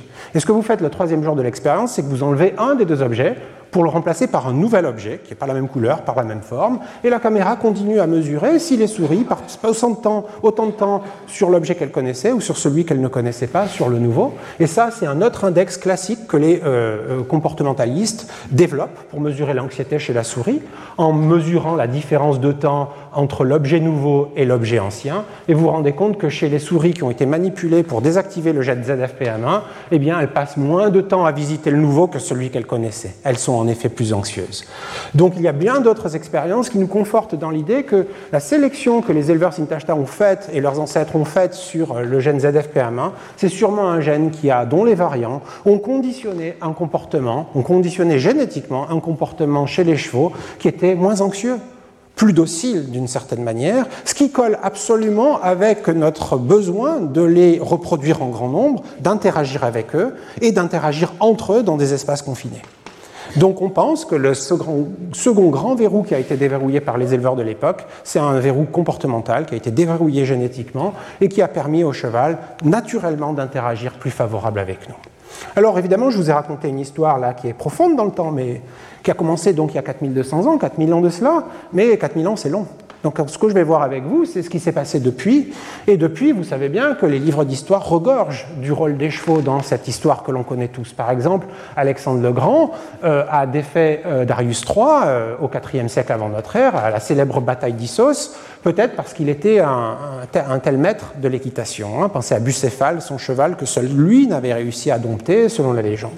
Et peut-être que si Alexandre le Grand n'avait pas été euh, un si euh, grand cavalier et n'avait pas eu les chevaux qu'il avait, ben peut-être que l'issue de cette bataille aurait été différente et donc que les livres d'histoire auraient été différents. L'histoire aurait donc été changée. Mais si vous voulez venir plus tôt, euh, plus proche de nous que l'Antiquité, évidemment, vous pouvez penser à Gengis Khan au XIIIe siècle avec l'expansion de, de l'Empire mongol qui a été un empire qui s'est allé sur une dizaine de milliers de kilomètres et qui a systématisé l'utilisation du cheval euh, euh, à des fins de mobilité euh, que peu de peuples ont, maîtrisé. Donc on peut se poser la question ensemble de quel a été le rôle du cheval dans ces grands succès historiques de grandes périodes de notre histoire. Et ce que je vais faire avec vous, c'est que je vais prendre des, chevaux qu'on a la chance d'admirer si vous allez, par exemple, dans des, musées tels que le British Museum ou si vous allez au Louvre, dont vous avez la chance de pouvoir admirer ce qui nous ont laissé en particulier leur orfèvrerie euh, caractéristique euh, qui euh, montre des, chevaux très très très somptuaires, en or le plus souvent. Et cette population qui va m'intéresser, ce sont les sites de l'âge du fer, et en particulier les sites de culture pasirique, ceux que l'on retrouve dans l'Asie centrale il y a environ 2300 ans. Et la question qu'on va se poser, c'est est-ce qu'au-delà de l'orfèvrerie, est-ce que par les gènes des chevaux de l'époque, on peut en apprendre beaucoup plus sur quel type de chevaux les sites ont réussi à développer. Alors je vous emmène toujours au Kazakhstan, cette fois sur les contreforts de l'Altaï, au Kazakhstan, dans un site qui a été fouillé d'ailleurs par un, archéologue de l'université de, Nanterre, il y a une vingtaine d'années de cela, euh, Paul-Henri Francfort. On situe il y a donc 2300 ans de cela à Bérel.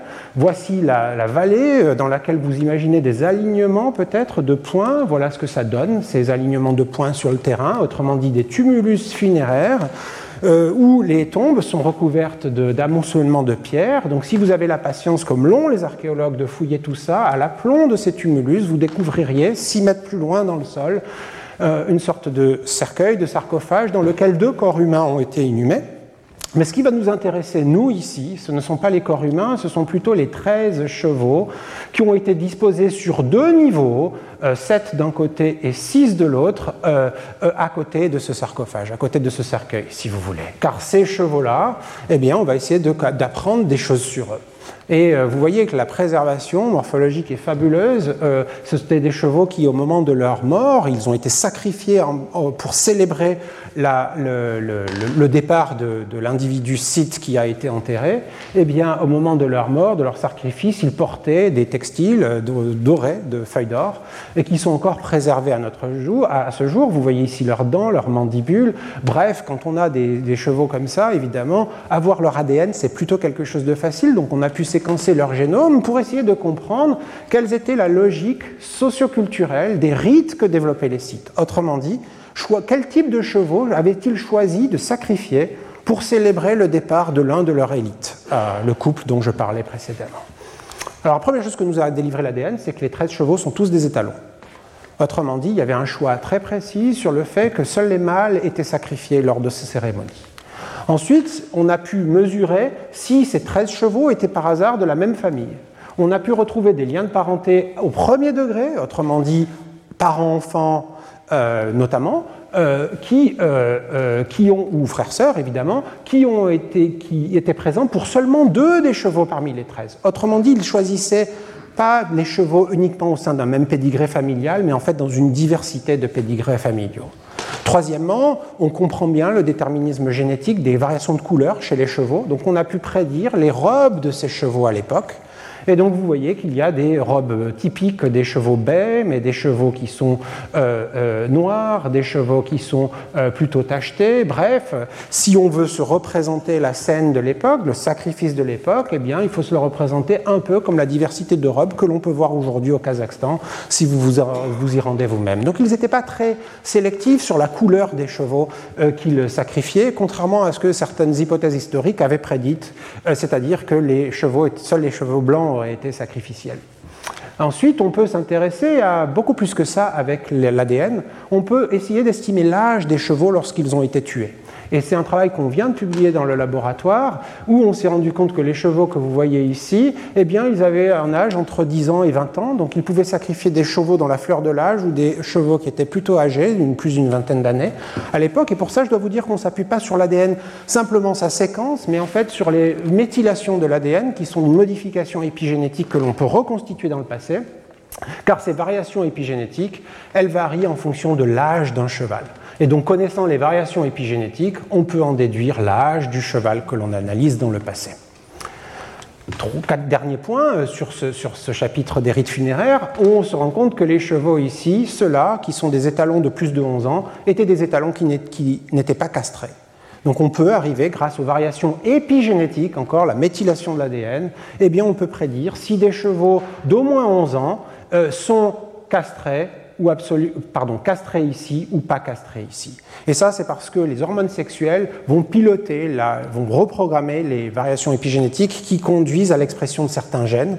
En fonction de la présence des hormones sexuelles mâles, eh vous allez euh, avoir un certain paysage de méthylation de l'ADN qui vont être détectable plusieurs milliers d'années d'après, et c'est ce que l'on vient de publier encore une fois. Alors vous vous dites peut-être comment sont euh, détectées ces variations épigénétiques, je ne veux pas entrer dans les détails, mais sachez que mon groupe a été le premier à découvrir ça en 2014 pour essayer de voir comment est-ce qu'on peut exploiter non pas la séquence de l'ADN, les lettres ACGT, mais plutôt les variations de méthylation qu'elles portent, chimiques donc, pour essayer donc de faire de la prédiction à l'âge ou à la prédiction de la castration.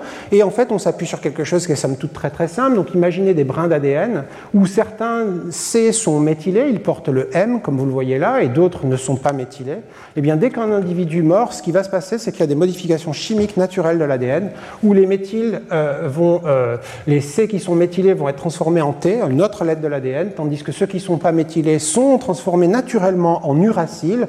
Je sais, j'ai bien dit uracile, autrement dit une, base nucléotidique qui ne fait pas partie de l'ADN normalement, mais après la mort, elle, elle se transforme à l'intérieur de l'ADN. Et donc tout le jeu va consister à employer des enzymes au laboratoire qui vont casser les brins d'ADN aux endroits où seuls les uraciles sont présents, si bien que ça vous laisse au séquençage de disponibles que le fruit de la transformation naturelle des C-méthylés en T euh, et qui sont séquencés aujourd'hui. Donc le score de C vers T dans les séquences produites nous donne un score de méthylation locale de l'ADN. Alors on a appris ici des choses sur les rites des, chevaux, éleveurs sites, pardon. On va s'intéresser à comment est-ce qu'ils faisaient leur élevage de chevaux. Est-ce qu'on peut en apprendre pour ça?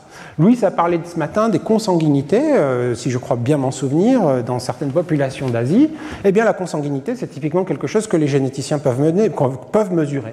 La consanguinité, c'est ni plus ni moins que la fréquence avec laquelle des individus apparentés dans votre généalogie se sont reproduits entre eux. Ici, j'ai mis un cas extrême où le grand-père est à la fois le père, d'une certaine manière. Et ça, c'est quelque chose que l'on fait euh, de manière typique dans l'élevage moderne. Hein. Souvent, la sélection sur des races agronomiques se passe en consanguinité. Eh bien, à Bérel, parmi les chevaucites, on trouve zéro de consanguinité. Donc on apprend que les éleveurs de l'époque, ils ne faisaient pas de la sélection par consanguinité. Donc on voit bien leur mode d'emploi, de fabrique des chevaux, se dessiner à nous ici. Euh, ce que l'on peut euh, regarder par ailleurs, c'est euh, si les éleveurs de l'époque utilisaient une diversité d'étalons ou au contraire sélectionnaient par un seul étalon. Et ce que l'on a pu mesurer, c'est que la diversité des étalons était très très grande du temps de Bérel, comparable, de manière comparable, euh, beaucoup plus grande que celle qui est présente aujourd'hui dans les populations euh, euh, domestiques des races actuelles, des variétés actuelles. Autrement dit, ça se voit aussi sur ce, réseau, où chacun des points est un variant génétique. Vous voyez qu'à Bérel, chez les sites pasiriques, il y a 2300 ans de cela, eh bien, il y a beaucoup plus de variants génétiques qu'il n'y a dans les populations actuelles. Autrement dit, ces éleveurs-là ne procédaient pas par une sélection de l'étalon. Il jugeait de manière symétrique la contribution femelle et la, contribution mâle. Le dernier point qu'on a voulu regarder, c'est s'il sélectionnait certains types de chevaux particuliers, puisqu'on a dit que c'était des mâles, certes, mais que la couleur était très variable, qu'ils n'étaient pas castrés. Est-ce qu'on peut découvrir dans la comparaison des génomes des gènes euh, dont la variation a été particulièrement favorisée par les éleveurs ci Et ça, on peut le faire par un, un test qui va génétiquement comparer des positions du génome qui auraient été aidées à se fixer dans cette population par la main de l'homme relativement à une population voisine qui ne serait pas associée à cette culture. C'est ce que ce test permet de faire. Eh bien, on a, si on regroupe les 120 gènes que l'on trouve associés à ce type de signature, on se rend compte que ce sont des gènes qui ne sont pas aléatoires dans le génome, ce sont des gènes dont la plupart sont associés au développement des carpes. Les carpes, ce sont les membres avant euh, dans, le squelette des vertébrés. Eh bien, vous voyez donc que la prédiction, c'était que peut-être que les éleveurs cites avait développé un nouveau morphotype de cheval dont les membres avant étaient peut-être euh, plus longs, plus robustes. Donc ce qu'on a fait pour aller plus loin, c'est qu'on est retourné mesurer des ossements de chevaucites, ceux de Bérel et d'à côté, et d'ailleurs aussi, et on s'est rendu compte par 13 mesures des carpes que, en effet, en bleu foncé, les éleveurs sites ont sélectionné pour l'ensemble de ces mesures des carpes, des membres avant, qui étaient beaucoup plus trapus, beaucoup plus robustes. Donc les sites ont bien développé un mode d'élevage très particulier qui leur a permis d'avoir un nouveau type de chevaux. Alors ce travail que j'ai fait avec vous pour les sites il y a 2300 ans, c'était euh, pratique pour moi puisqu'on avait fait une étude centrée sur eux, mais vous imaginez qu'on peut le faire à n'importe quelle époque du passé. Donc j'ai remis ici depuis 4000 ans à aujourd'hui euh, les génomes, certains des génomes que l'on a séquencés. Dans ce papier-là, je crois qu'on en avait à peu près 200. Et donc on peut faire ce même travail de, description de quelle a été la stratégie des éleveurs de chevaux euh, du temps des Romains, du temps, alors du temps des Romains et environ à cette époque-là, au cours du Moyen Âge ou dans des passés plus ou moins profonds. Et une des choses que l'on a vues, c'est que certes les sites euh, il y a environ 2300 ans, avait une grande diversité du chromosome Y. Il ne sélectionnait pas par les étalons, souvenez-vous, c'est ce que je viens de vous dire. Donc sur l'axe des ordonnées, c'est la diversité du chromosome Y, à quel point les porteurs du chromosome Y, donc les mâles, étaient différents génétiquement, si vous voulez. Eh bien, vous voyez que ça s'est effondré depuis. Et ça s'est effondré de manière quasiment linéaire et constante, à la fois en Europe en rouge et en Asie en vert. Ce qui veut dire que depuis 2000 ans, depuis Rome et au cours du Moyen Âge, l'élevage, à la fois en Europe et en Asie, s'est absolument recentré vers une sélection de très très peu de mâles. Donc l'élevage s'est asymétrisé dans les, contributions des mâles et des femelles. Les sélectionneurs ont plus procédé par le choix de certains étalons plutôt que certaines juments, et ce de manière quasiment universelle. Alors on peut aller plus loin que ça. Si par exemple maintenant on s'intéresse à reconstruire les arbres de parenté, et je m'excuse pour la qualité, mais je vais zoomer dans un instant. Si on, si on reconstruit les arbres de parenté des chevaux mais que j'ai nommés ici par les cultures humaines auxquelles ils sont associés. Par exemple, euh, ici, si je zoome dans cette partie de l'arbre, vous voyez les vikings qui sont représentés ici, donc il faut les lire pour vous, non pas comme un arbre qui relie les vikings humains aux autres humanités, mais euh, en fait leurs chevaux aux chevaux des autres cultures, si vous voulez. Vous voyez les Romains ici, les Gallo-Romains, l'âge de fer euh, de l'Europe de l'Ouest. Eh bien, ce que l'on a pu apprendre, c'est que les Vikings, leurs chevaux des Vikings, eh bien, se retrouvent encore aujourd'hui uniquement dans deux endroits dans le monde, sur les îles Shetland et sur l'Islande. Autrement dit, les chevaux des Vikings existent encore dans les populations actuelles, mais seulement dans la Scandinavie et le, Royaume-Uni du, du, Nord. Ah. Ça, c'est ce qui se situait donc l'Europe, le paysage de l'Europe avant le 7e et le 9e siècle, puisque vous voyez les Romains ici, les Carolingiens et les Gallo-Romains sont là, vous voyez l'âge du fer européen, vous voyez les, Vikings. Mais ce qu'il y a d'assez intéressant, c'est que dans ce même arbre, les chevaux européens d'après le 7e et le 9e siècle se placent ailleurs dans l'arbre. Autrement dit, à partir du 7e et 9e siècle en Europe, le paysage génétique des chevaux a beaucoup changé. Il a changé radicalement pour finalement enfanter la diversité du monde euh, de chevaux qui existe aujourd'hui en Europe de l'Ouest et par le monde. Et dans notre arbre, les parents les plus, euh, la source la plus euh, précise que l'on a pu identifier, ce sont des chevaux qui ont donné naissance à tout ça, qui vivaient au temps de la Perse sassanide, on va dire il y a environ le second, le, siècle au 5e siècle de notre ère, en Iran. Donc on est en train de se dire qu'à partir du 7e et du 9e siècle, un cheval originaire au départ d'Iran et d'alentour à partir d'une ère qui devient l'ère de l'expansion arabo-musulmane, eh bien, ce cheval a eu un succès fou en Europe, à ce point que les éleveurs l'ont euh, incorporé dans leurs élevages, à ce point qu'aujourd'hui, les chevaux qui existent en Europe, à l'exception faite de l'Islande et du Shetland, reflètent plus cette expansion de ce cheval oriental. Autrement dit, le cheval arabo-musulman ou oriental euh, euh, eh bien, a eu un succès colossal en Europe. Et donc le cheval que l'on voit en Europe depuis, ce n'est pas du tout le cheval qui était d'une certaine manière le cheval de souche en Europe. Alors ce qui est d'assez euh, surprenant, c'est que si vous faites la même comparaison en Asie, ici je montre les chevaux d'Asie dans notre jeu de données après le 9e siècle, et que vous regardez ceux d'avant le 7e siècle, eh bien vous avez la même histoire. Ce pas les mêmes. Autrement dit, tout à l'heure, on avait vu les Sintashta, hein, vous vous souvenez, ceux qui ont donné naissance à l'ensemble des Dom 2, ils se placent ici dans l'arbre. On vient de voir les sites pasiriques, ils se placent ici dans l'arbre. Et puis, le premier empire des steppes de l'âge du fer, qui est l'empire Xiongnu, euh, qui, qui s'est opposé à la Chine, la première dynastie impériale des Qin euh, en, en, Asie, eh bien, euh, ces chevaux sont complètement différents de ceux qui existent en Asie depuis le 7e et 9e siècle. Autrement dit, ce cheval oriental, il a eu une grande influence à l'échelle de l'Eurasie tout entière à partir du 7e et du 9e siècle. Donc le cheval oriental, c'est finalement devenu le cheval que les éleveurs récents, au cours du Moyen Âge, ont le plus apprécié. Donc on a pu faire le même petit exercice pour essayer de trouver les variants génétiques qui peut-être ont expliqué le succès de ce cheval oriental. Et sachez qu'on en a trouvé plusieurs. Et ce qui nous a vraiment surpris, c'est d'en trouver une congrégation de variants génétiques dans un cluster de gènes homéotiques très très particulier, qui est le cluster OXC et le cluster OXB, qui sont responsables à la louche du plan d'organisation de notre squelette au cours du développement. Et donc on pense que la morpho-anatomie typique du cheval oriental, vous savez par exemple le cheval arabe a une paire de côtes en moins, il a un chanfrein musclé, la croupe plutôt haute, eh bien on pense que c'est cette nouvelle anatomie qui a fait, cette nouvelle esthétique qui a euh, guidé le choix des éleveurs pour l'incorporer dans leurs élevages.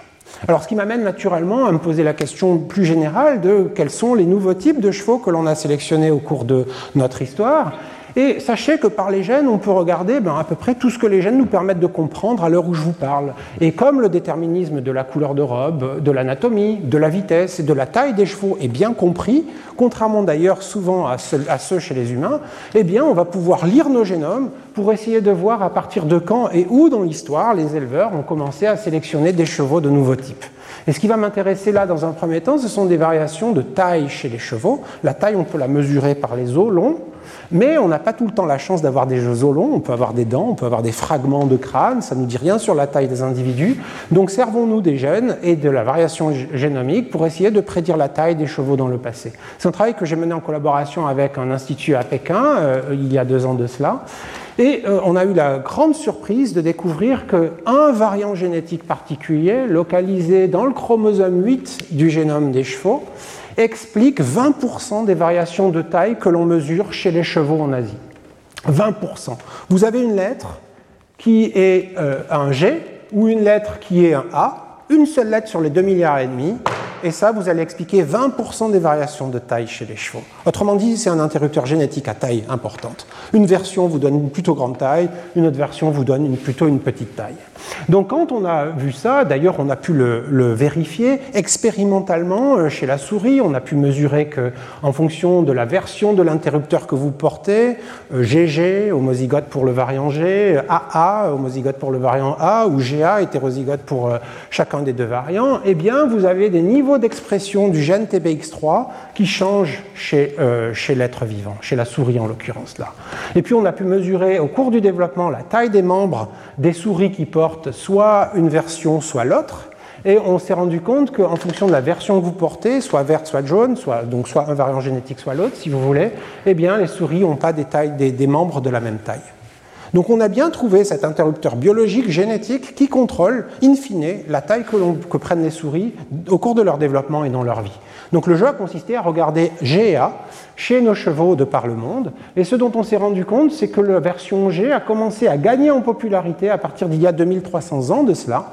Et 2300 ans de cela, c'est pas anodin. Et depuis d'ailleurs, ça a été qu'une histoire de sélection favorisant ce variant-là. Donc les éleveurs, il faut comprendre que les éleveurs ont sélectionné de plus en plus en Asie des chevaux de plus grande taille, à partir donc du milieu de l'âge de fer. Eh bien, il faut savoir que 2300 ans, c'est la première dynastie impériale chinoise que l'on appelle la dynastie Qin.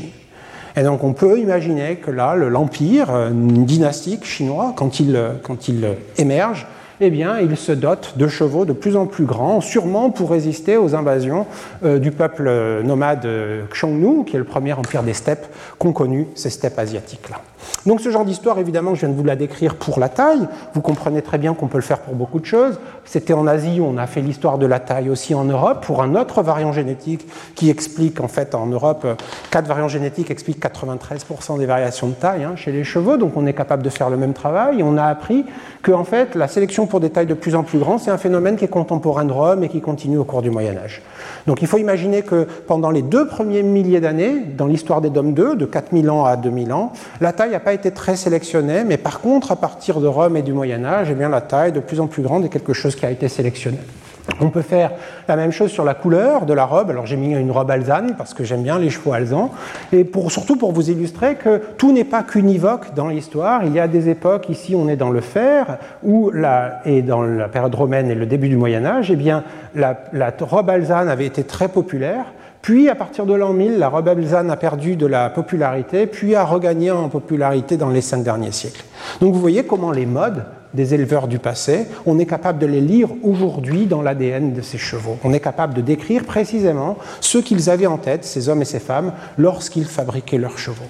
Et puis, on peut s'intéresser à la vitesse, puisque euh, certains variants génétiques qui sont associés à la vitesse de sprint sur des courses très courtes, je pense aux courses de pur sang par exemple, ou je pense aux courses de vitesse chez les chevaux arabes notamment, certains des variants, vous le voyez, ont commencé à en gagner en fréquence uniquement dans les mille dernières années dernières années. Donc ça veut dire que la vitesse de pointe, le sprint, qui est l'apanage que l'on s'imagine des chevaux, c'est finalement un produit très récent de l'histoire, à peu près depuis l'an 1000 et dans les derniers siècles. Au préalable, les chevaux, on les sélectionnait plutôt pour leur endurance plutôt que pour leur vitesse de pointe.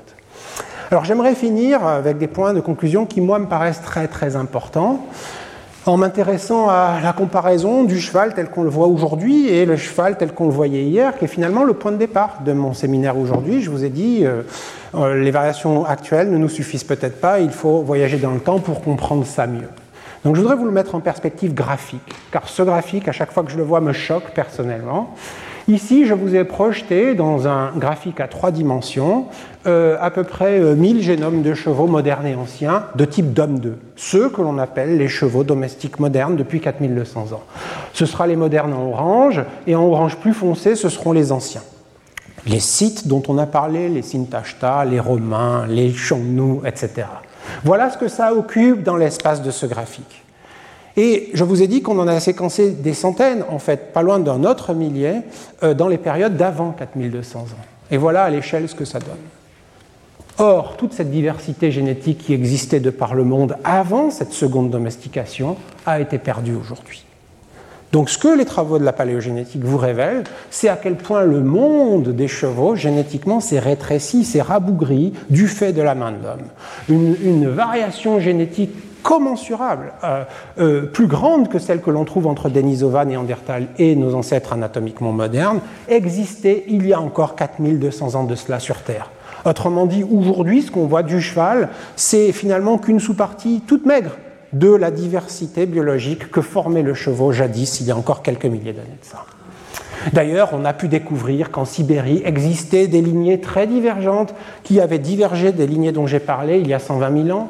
On a pu découvrir que pas loin d'ici, en Ibérie, donc en Espagne et au Portugal, il y avait des lignées encore plus divergentes qui avaient divergé depuis au moins 539 000 ans à 1 million d'années, qui existaient encore il y a 4 000 ans.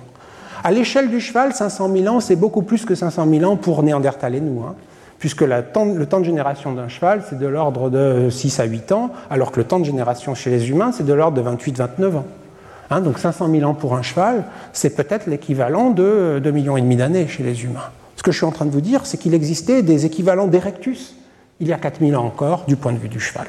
Donc les chevaux étaient incommensurablement plus divers que ce qu'on s'imagine. Et malgré cette diversité qui s'est réduite depuis 4200 ans, le succès de l'expansion des DOM2, ce que j'ai choisi ici de vous représenter, c'est une mesure génomique de la diversité individuelle des chevaux que l'on peut mesurer comme le niveau d'hétérozygosité présent dans un génome. Pour vous faire toucher du doigt ce que ça, ça veut dire, c'est que euh, j'ai une mère et j'ai un père, chacun n'a pas exactement le même génome, puisqu'ils ne sont pas euh, jumeaux. Euh, ce qui veut donc dire qu'en moi, j'ai une diversité. Même si je suis unique, génétiquement, je porte une diversité. Je porte deux versions possiblement de chacun de mes gènes. Et donc un individu peut servir de jauge de la diversité génétique de la population dans laquelle il appartient. Donc chaque point, c'est une mesure individuelle, un cheval si vous voulez, qui vivait à l'époque du passé qui était 4000 ans pour ceux qui sont plus à droite, ou il y a 1000 ans pour ceux qui sont un peu plus à gauche. Et grâce à ça, on peut donc mesurer le niveau de variabilité génétique des populations du cheval au cours de l'histoire. Et ce qui doit vous choquer, euh, vraisemblablement, c'est que pendant à peu près 3500 ans de leur histoire, les éleveurs ont fait un très très bon travail car ils ont maintenu la diversité génétique des chevaux assez haute, comme vous le voyez ici. Mais par contre, depuis environ 200 ans, la diversité génétique s'est effondrée. Ce qui veut dire que bien que cette diversité dont je parlais était déjà réduite du fait de l'expansion des DOM2, depuis 200 ans et le changement de nos pratiques d'élevage et culturelles, eh bien, la diversité génétique des chevaux s'est érodée. On a pu estimer la perte de cette diversité génétique à environ 16%. Qu'est-ce qui explique cette perte? Eh bien, nos pratiques d'élevage différentes, celles qui ont consisté à fabriquer les variétés agronomiques, celles qui ne font se reproduire que les grands avec les grands, que les petits avec les petits, que les telles couleurs avec telle couleur, histoire de fabriquer les types que l'on admire aujourd'hui morphologiquement.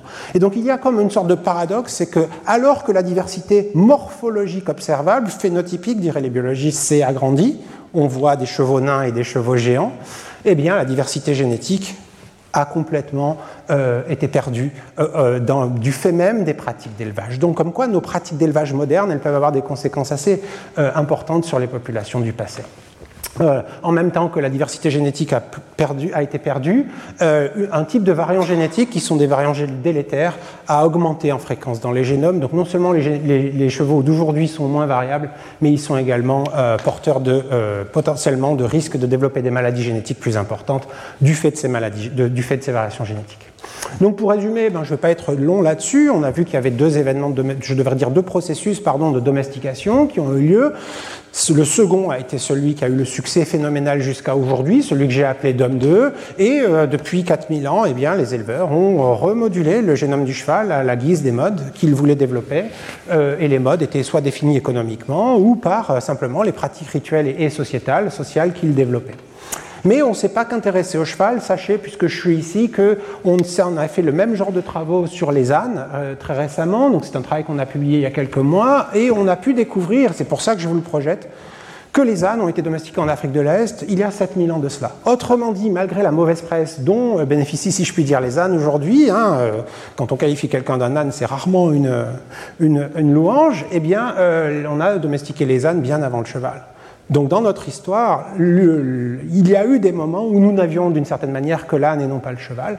Et vous voyez, il, il est arrivé aux portes de l'Europe Il a quitté l'Afrique il y a environ 5000 ans, et puis il est arrivé aux portes de l'Europe et de l'Asie il y a 4500 ans, à un moment où on n'avait pas encore domestiqué le cheval tout à fait. D'ailleurs, dans nos travaux, on a pu montrer, si on s'intéresse par exemple aux ânes des Étrusques, et donc là, ce sont deux, ânes étrusques hein, qui vivaient il y a environ 2500 ans de cela, 2600 ans de cela en Étrurie, hein, pas loin de Rome si vous voulez. Eh bien, on peut comparer leur variation génétique et leur affinité génétique, qui sera d'autant plus grande que la couleur sera jaune, à des populations qui vivent aujourd'hui sur Terre, eh bien, celles avec lesquelles les, les ânes d'étrurie étrusques euh, partagent le plus de variants génétiques, c'est ceux d'Europe aujourd'hui, hein, ceux des îles Canaries, ceux d'Irlande, ceux d'Espagne. Mais on a pu faire le même travail par, à, par exemple sur des ânes qui ont été retrouvés à côté du vieux port de Marseille, au centre-bourse, dans l'Antiquité du 2e au 5e siècle.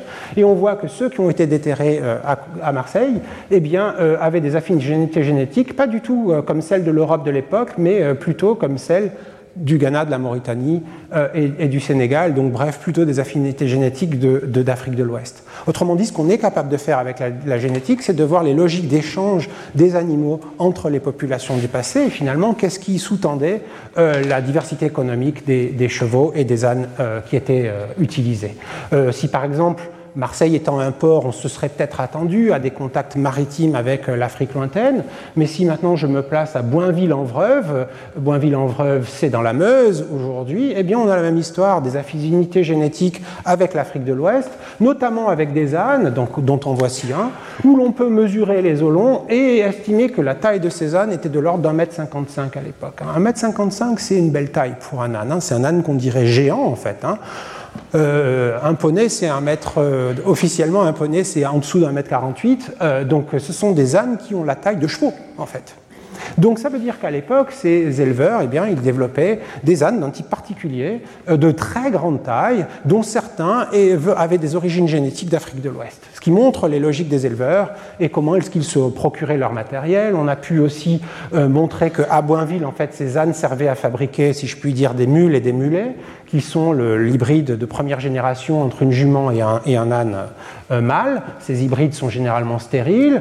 Euh, on a pu montrer qu'à Boinville-en-Vreuve, euh, les, ânes étaient apparentés entre eux. Donc, en effet, les, éleveurs fabriquaient des pédigrés familiaux d'un âne particulier qui servait à fabriquer des mules. Et en plus, ces pédigrés étaient consanguins car on a pu mesurer la consanguinité de ces ânes à l'époque à Boinville-en-Vreuve qui était même supérieure à la consanguinité que l'on peut voir aujourd'hui chez des populations d'ânes qui vivent encore sur Terre.